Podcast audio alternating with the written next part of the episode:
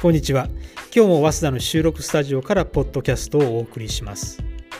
で今日のテーマなんですが、僕は現実政治にあまり関心がないんですけどね。どうも最近マスコミやネットを見ると、維新という政党がナチスに似ているんじゃないかという話題で盛り上がってるみたいじゃないですか。で維新の会は当然否定しているんですけどそこでさらに面白いのが維新の会を作った橋本徹さんという人もかつてナチスネタで褒められていた橋本さんはヒットラーを思い起こさせる有能な政治家だみたいな形で、まあ、維新界隈でポジティブに褒められていた過去があったことも掘り起こされたと。いろいろとごちゃごちゃわけのわからない事態になってるみたいですよね。でその維新の会がナチスに似ているのか、まあ、そのこと自体はここでは置いておくとして、えー、今回のこのナチスの議論をツイッターなんかで見てみるとどうも日本では時としてナチスドイツは有能な政権だったという声をよく見る聞くんですよね。で早稲田の学生のレポートなんかを読んでてもナチス政権は有能だたとかナチスドイツは確かに悪いこともしたけどドイツ国民にいいこともしましたみたいにナチスを肯定的に評価することも時々見られる。で、さっきの橋本さんみたいにですね、ヒットラーに例えられることで、まあ、褒められるってこともよくあるわけです。で、はっきり言っておきたいんですけど、ナチスを肯定的に評価できる要素って何一つないんです。今日のテーマは皆さんにナチスという政権がいかに無能だったかということを知ってもらいたいわけです。今回のようにナチスという話題が盛り上がっていて職場や学校でナチスの話題になった時にナチス政権をですね有能な政権だったとかいいこともしたみたいな発言をするのは恥ずかしいし単なる無教養と思われるだけなのでやめた方がいいそのことを言いたいと思うんですね。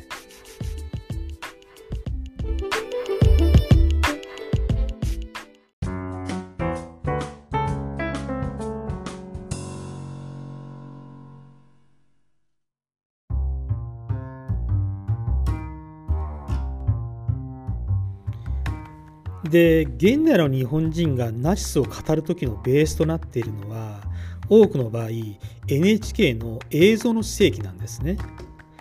で映像の世紀は日本を代表するドキュメンタリー番組で大勢の日本人が視聴したことのある国民的コンテンツですよね。でその映像の世紀の4作目にヒットラーの野望っていうのがあってこの4作目が全11作品の中でも最も人気のある回なわけです。でこの回がナチスの基本的なイメージとなっている日本人があまりに多いわけです。でそのヒットラーの野望っていう回を見てみると、まあ、こういうストーリーが描かれている。どういうことかっていうとドイツは第一次大戦に敗北してでワイマール時代に入るとドイツ経済は極端なインフレになって悲惨な状況になりました。で世界恐慌が追い打ちをかけました。ドイツ人はますます貧困と失業にあえぎました。そこにナチスが現れました。彼らはアウトバーンなどの公共事業で失業者をなくしました。ドイツ国民はフォルクスワーゲンという自家用車を手に入れました。ドイツは豊かになりました。まあ、みたいなですね、こういうストーリーが分かりやすく視聴者向けに語られているわけです。でこのストーリーっていうだけ見るとですねこの映像だけ見ると視聴者の多くはナチスっていうのは戦争とホロコーストを除けば優れた政党だったみたいな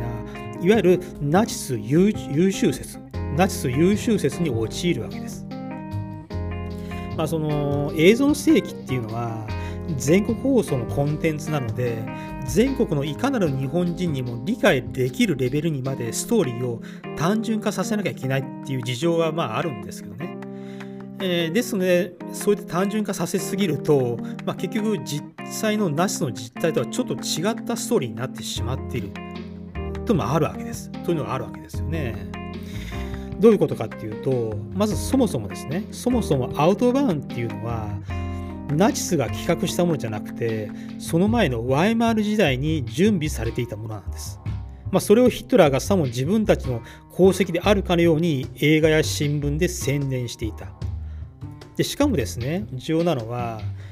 アウトバーンっていうのは当時のナチス政権における公共事業全体の、まあ、20分の1程度を占めるに過ぎなかった。まあ、そのアウトバーンは映像的にも分かりやすいのでナチスドイツの活躍ぶりを表現する際によくネタとしては使われるんですけど、まあ、実際にはそこまで重要性の高いものではなかったということなんです。じゃあ一体何が重要だったかっていうとですねあのナチスドイツが最も財政支出した財政を支出したのは何かっていうとそういう普通の公共事業じゃなくて軍事費だったわけです。でこのポッドキャストの説明欄にナチスドイツは何に金を使ったかっていう表を載せておいたんで読める人はちょっと目を通してほしいんですけどあのナチ党が政権を取った次の年から軍事費が跳ね上がってるのがよくわかると思います。ナチスドイツが支持率を上げたのは、これはもちろん失業者を減らしたからなんですけどね、それはアウトバーンのおかげじゃなくて、失業者を軍需産業に就職させたり、兵役に就かせたり、労働奉仕団っていうのがまああったんですね、当時ね、それあったんですけど、まあ、そういうのに加入させたりと、そういったのが大きかったわけなんです。まあ、とにかくナチスドイツっていうのはもう政権の発足当時から、まあ、とにかく軍事軍事軍事なんですね。で同じくこのポッドキャストの説明欄にナチスドイツはどれだけ借金したかっていう表も載せておきました。まあ、これも戦後ね明る明るみになったデータを載せて載せておいたんですがで要するにナチス政権っていうのは軍事関連で膨大な支出をするためにもう莫大な赤字国債と手形を乱発したんです。で特にダミー会社を通したメフォ手形っていうものを乱発したんですね。つまりその政府、ナチスドイツっていう政府の公共事業を請け負うメフォっていうダミー会社を作って、その会社が大量の手形を発行する。で、ダミー会社による手形なので、表向きは政府の借金にはならない。で、ナチスドイツはこの手形によって表に出てこない闇借金、闇の借金を大量に抱えたんです。国内外に公にならない形でこうして莫大な額の軍事費を手に入れたということなんです。まあ、要するに、公な形でね、公な形で多額の借金をして軍隊を増強していったら、イギリスやフランスにはバレてしまうんですけど、闇ルートの借金だったので気づかれるのが遅かったということなんです。で皆さんも知ってる通り手形っていうのは何月何日までに金を支払いますよっていう約束を証明するものじゃないですか。でそのまあ、ナチスドイツってのはですねそのメホ手形っていうのもダミー会社使ってバンバン発行したもう天文学的額に上るわけですよねその天文学的額に上るメホ手形も1939年からつまりナチスが政権を取ってから6年後に6年後からはいよいよ返済をしなきゃいけなくなった。返済開始日になるわけですよね。でもちろんヒットラー政権にはナチスドイツにはですね返す金なんかなんかないんです。でヒットラーに責められた選択肢は2つしかなかった。第1は恥を忍んで政府の破産を宣言することです。で第2は、えー、他の国を侵略して借金問題をごまかすことです。で、ナチスドイツが選んだのはもちろん2番目だった。1939年に、まあ、急ぐように急ぐようにしてナチスドイツがポーランドを侵略して第二次大戦を始めるわけですよね。その背景にはこういう経済的理由が大きかったわけです。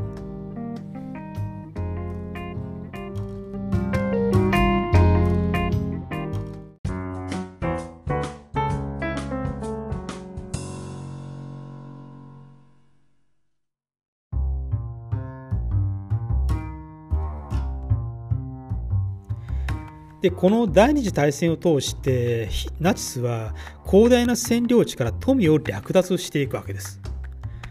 つまりここでナチスドイツは借金財政から略奪財政へと移行するわけですね。次から次へといろんな土地を侵略して植民地にしてそこから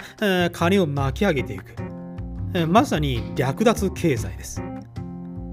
さらには占領地の人々を大量に強制収容所に収容して賃金ゼロの無賃労働に就かせた。もちろん労働者として使い物使い物にならなくなった人間はすぐに虐殺の対象となった。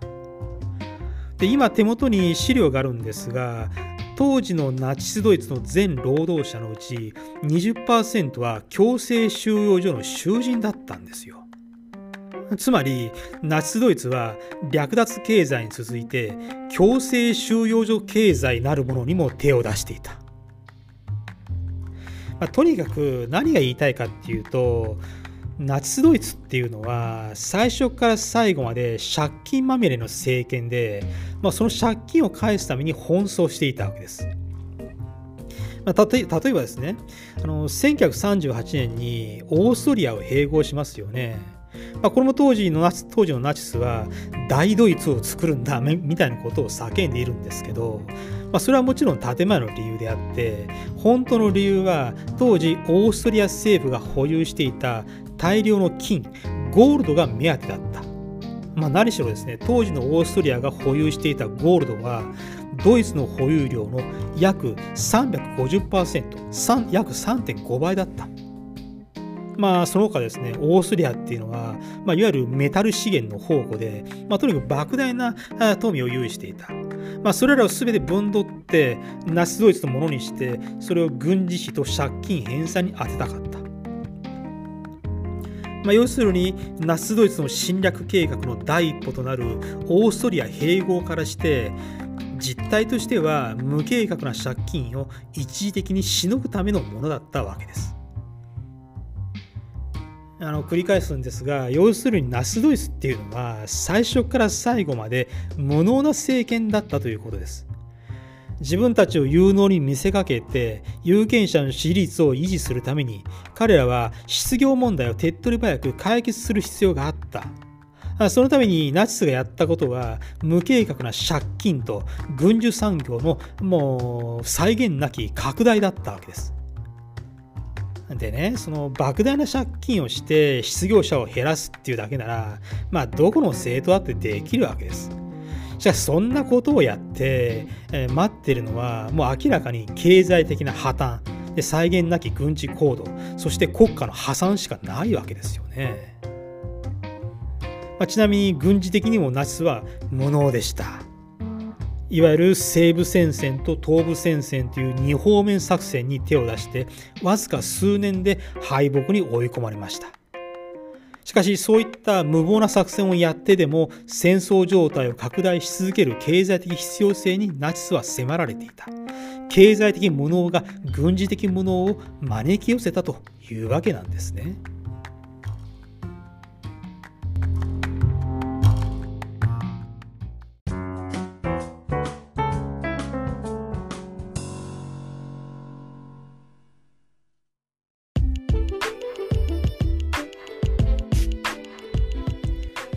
かがだったでしょうか？